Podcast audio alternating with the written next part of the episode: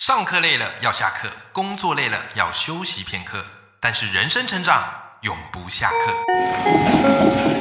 嗨，欢迎来到 Life 不下课，我是欧阳立中，每天陪你学习练功，一起玩出你我的理想生活。 Hello，各位听众朋友，大家好，我是王立忠，欢迎收听《赖不下课》，每天一集不下课，别人休息你上进，累积你的复利成长。那么今天这一集啊，我们斜杠通识课邀请到我的好朋友尾鱼，好来到我们的节目现场。但你知道吗？我自己在准备访纲的时候，因为我邀请过很多来宾嘛，对不对？好像是大米呀、有没有杨梅老师啊？然后通常因为我都知道他们的本名，哎，不对，大米这应该不是本名。好，但总而言之啦，就是我在你访纲的时候就会写他的名字，然后这是属于他的访纲。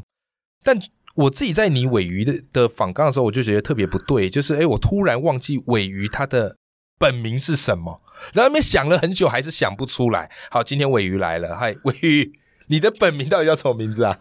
我的本名叫做刘俊佑，要 OK，谢谢你，终于让我想起你的本名是什么了。所以我就很好奇啊，就是哎、你是我少数那个那个怎么样，绰号已经完全取代本名的人，你知道吗？就是你当初为什么叫尾鱼啊？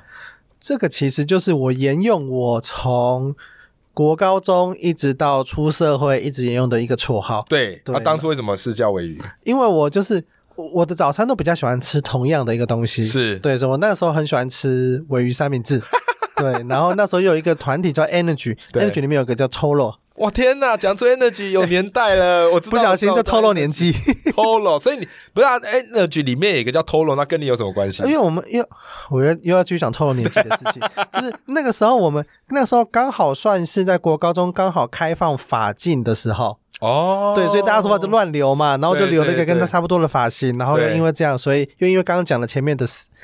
呃早餐的事件，对对，所以大家都叫尾鱼，哦，所以你曾经留过长头发、哦，对，留过长头发， 哇，好难想象哦！所以你当时是因为要学那个 energy 的那个尾鱼吗？对，因为我那时候是热舞社的啦，对对对我高中跟大学都是热舞社的，哦，你你会跳热舞哦对？对对，哇哦，超酷的！好，今天终于呢揭开了尾鱼的身世之谜。 我终于，哎、我认识你那么久，我今天才真的知道为什么你叫做尾鱼，你知道吗来录这一集值得了啦， 值得了。就各位听众们，今天听到这一集值得了。好，今天我请尾鱼，我们要来聊什么话题呢？如果上个礼拜你有收听我们的节目，你就会知道哈，我们主要就是聊尾鱼啊，他开了一个公司叫做生鲜食蔬。那我。特别佩服他们公司，就是他们创办了很多的这个文创产品，让阅读这件事不只是静态，它还可以是有这种动态的展示啊，或是有很多的文创产品可以去用啊。好，所以今天这一节我们特别来聊生鲜食蔬，好，你们所开发设计的这些文创产品。那据我所知啊，魏宇，最近你们有在做一个产品的募资，而且算是你们的年度重头戏。这个产品是什么？跟大家介绍一下好吗？这就是独立书店。独立书店。独立书店就是一个三百六十五天收录三百六十五句台湾作家金句的一个桌历。对那我们今年的主题是当诺贝尔文学奖颁给一首歌，哦所以除了收录台湾作家的句子之外呢，我们另外一半会收录台湾音乐人的歌词。非常酷，你知道吗？日历，各位，你有在使用日历的习惯吗？我相信应该不少朋友有，有些可能是用桌历，或是你至少会有一个行事历啊，或者是日历。但是在这么稀松平常可以见到的文具用品当中，你有想过我们怎么样可以赋予日历不同的意义吗？那我觉得这件事特别重要，而生鲜食书做到了。就是一本日历，它如果只是稀松平常，你就觉得日子像是以前我们当兵一样，每天都在数馒头，对不对啊？今年什么时候要过啊？啊，什么时候要放假、啊？可是你知道吗？当你拿到独立书店在手上的时候，你会发现你的每一天开始有了不同的意义。而独立书店哈、是你们生鲜食书推出来，每年都一定会推出的一个重磅产品，对不对？好，独立书店，那很多听众朋友说，来哪个独哪个立，读书的读，日历的历。啊，也就是每天他会精选一个作家的好书，或是作家的好句子给你。好，那这边我就想要请教伟宇，就是独立书店，你们已经推出进行第五年的募资了，对不对？那么在二零二三年的独立书店，哎，你们想要带给我们消费者什么样的惊喜呢？今年的惊喜其实从主题面来看，主题就是面刚刚有讲的就是每天收入的巨资，从台湾作家又增加了台湾的作词人、台湾对的歌手，哦，你们最初的我还记得，你们第一代的那个独立书店，那时候是介绍台湾的作家，比较资深的。后来你们第二年是做一些新锐作家，所以到了第五年，你们不只收录作家，也收录了歌手的歌词。对，今年收入可能像是对郑一农啊、哦灭火器、对野秀集团、对魏如萱、告五人、对开水少年，或像是老王乐团呐、田约翰这些有比较流行的，然后也有比较诶哎这听独众立的朋友乐应该都团。听过，对不对？。对，哇哦，那你们今年为什么会想到要收录歌手的歌词来进独立书店呢？因为我们每年的主题策展不太一样嘛。对那像今年呢，我们就是的主题是当诺贝尔文学奖颁给一首歌，对那其实就是在纪念巴布迪 b 获得诺贝尔文学奖的这个事件。对那我们想象那个场景跟那个评审团呢、他们可能是在了解跟在探讨文学走到了这么多年，讲班了这么多年，那如何去拓宽整个文学的范畴，对整个文学的范围，对，怎么样？样去打破自己、突破自己？嗯，对，所以我们做到了第五年的独立书店，我们也想要鼓励大家，每一天你可以为自己带来一个突破。哎、我觉得这是很不容易的一件事情。巴布迪伦哈，呃，他创下的一个记录哈，就是他是一个歌手，可是他拿到了诺贝尔文学奖。其实我觉得这个对诺贝尔文学奖是一个非常有意义的突破，突破了这样的一个文学的框架。好，也接受了这样的一个歌曲的形式。那跟听众朋友分享一下，就巴布迪伦啊，他讲过很多话，但是他有一句话我好喜欢哦，我把它当我的座右铭。他说什么呢？他说有些人在雨中领悟了什么，但有些人就只是被淋湿了。哇，所以你看啊，这个就是歌手文字语言的魅力。对不对？好，就是有些是的，你如果听懂了，你就明白是什么意思。就是有些人他可以从任何事情当中去领悟一些人生的意义，可是你如果缺少去观察、发现的眼光，那生活对你来讲好像一成不变。同样的道理，就是日历对你而言的意义，到底是数馒头过日子，还是你可以把日历的每一天都活成是一个很棒的歌，或是活成一个诗篇？而且我刚刚很喜欢维，你刚刚提到突破这个点。你们生鲜识书的独立书店不断在做突破，像是我们今天在录这一集哦，刚好是金钟奖过后。各位，我不知道你有没有看今年的金钟奖？今年的金钟奖，大家看哦，说哇塞，这个根本是金马奖等级的颁奖。对不对？我做了很多突破的事情啊，比方我们的最佳男主角是颁给这个陈亚兰，哦对，对不对？啊，他是这呃嘉庆君游台湾，嘉庆君游台湾，这个也只有台湾，我觉得才有办法颁出这样的一个奖。对不对？好，陈雅兰她是女生，但是她在这个戏中演的是嘉庆君，演是男生，而最佳男主角最后是由他获得。我觉得这很不简单，就是很多时候我们这个多元文化或我们的思考，必须要建立在大家更愿意去接受，或是大家更愿意去破光而出。而我看到伟云你们在做独立书店的时候，其实就有这样的一个感动。那其实啊，伟宇，你们这个独立书店啊，这每年都会有一些不同的主题。其实我觉得这很不容易，为什么？因为你们都在跟消费者的期待赛跑。因为消费者他一定会想说，哎，今年独立书店不知道会推什么主题。如果跟去年一样，他们可能就觉得啊，那那那算了，我们买别家的好了。所以你们怎么样跟消费者的期待来做赛跑呢？我们在发想这些主题的时候，其实我们都是结合时下的一些趋势跟脉动，哦，怎么说呢？像是最早的第一年就讲台湾作家，第二年讲台湾新作家，是因为选举的时候，我们上礼拜上一集的时候有提到这件事情。对，那在第三年的主题其实就在讲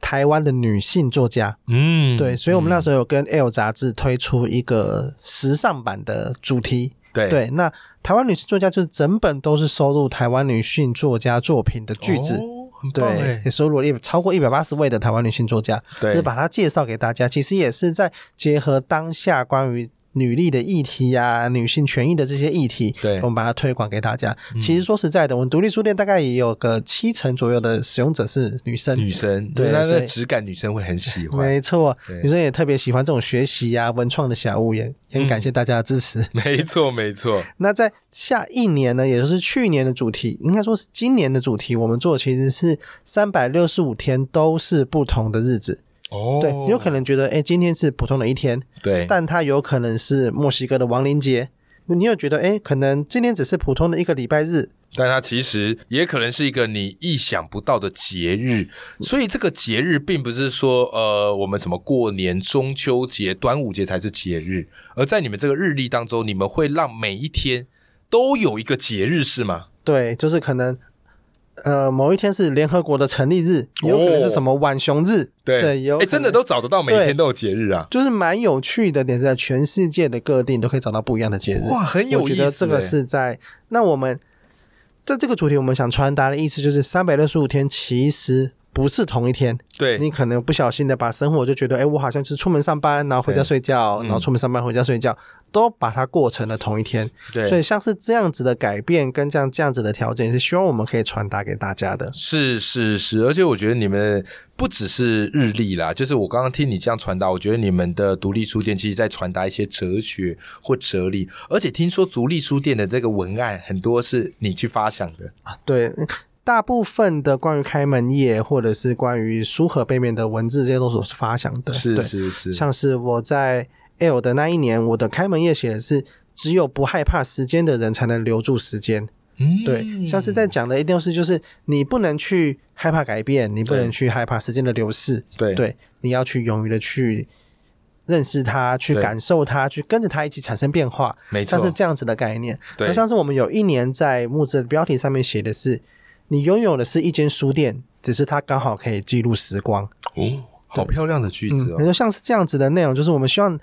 它对你来说不是单单一个着力，像是我们上礼拜也有讲到的故事，就对是独立书袋它带给你的生活中，它那边的句子，我希望你可以去感受它、对体会它，对希望可以去让你。传递给你勇气，对传递给你情感，或甚至是让你可以跟别人产生连接，没错这没些错才是我们希望独立书店跟我们介绍这些台湾作家的句子给大家认识，它嗯值得跟有趣的地方。认同。那接下来哈，也要请教尾鱼一个，我觉得呃，在创业上比较不容易的事情，就其实说实在哈，独立书店你们也已经进到第五年了，我相信你们每一年要开始做独立书店募资，一定既期待。但是也会有一点点不安，对不对？因为你们独立书店曾经创下了一个非常亮眼的记录，好，就是我们在上一集有聊到的，好，曾经独立书店创下募资破千万的亮眼成绩。那这个东西对于很多的公司来讲，它是一个荣耀，但也有可能是一种枷锁。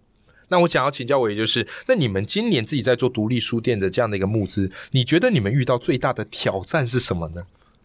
每一年的挑战都不太一样。对那今年的挑战比较像是就是可能相关的竞品变得越来越多，竞品，什么叫做竞品？就是跟日历有关的相关的内容啊啦，大家都主题。在出日历，对今有年没有可可能能是因为看到你们做的太卖了，然后大家全部冲进来这？当然也有可能，也有可能现对在不对市面上大概有三四十款的日历在在在跑，你说现在市面上对，我觉得一定不止，非常的夸 张。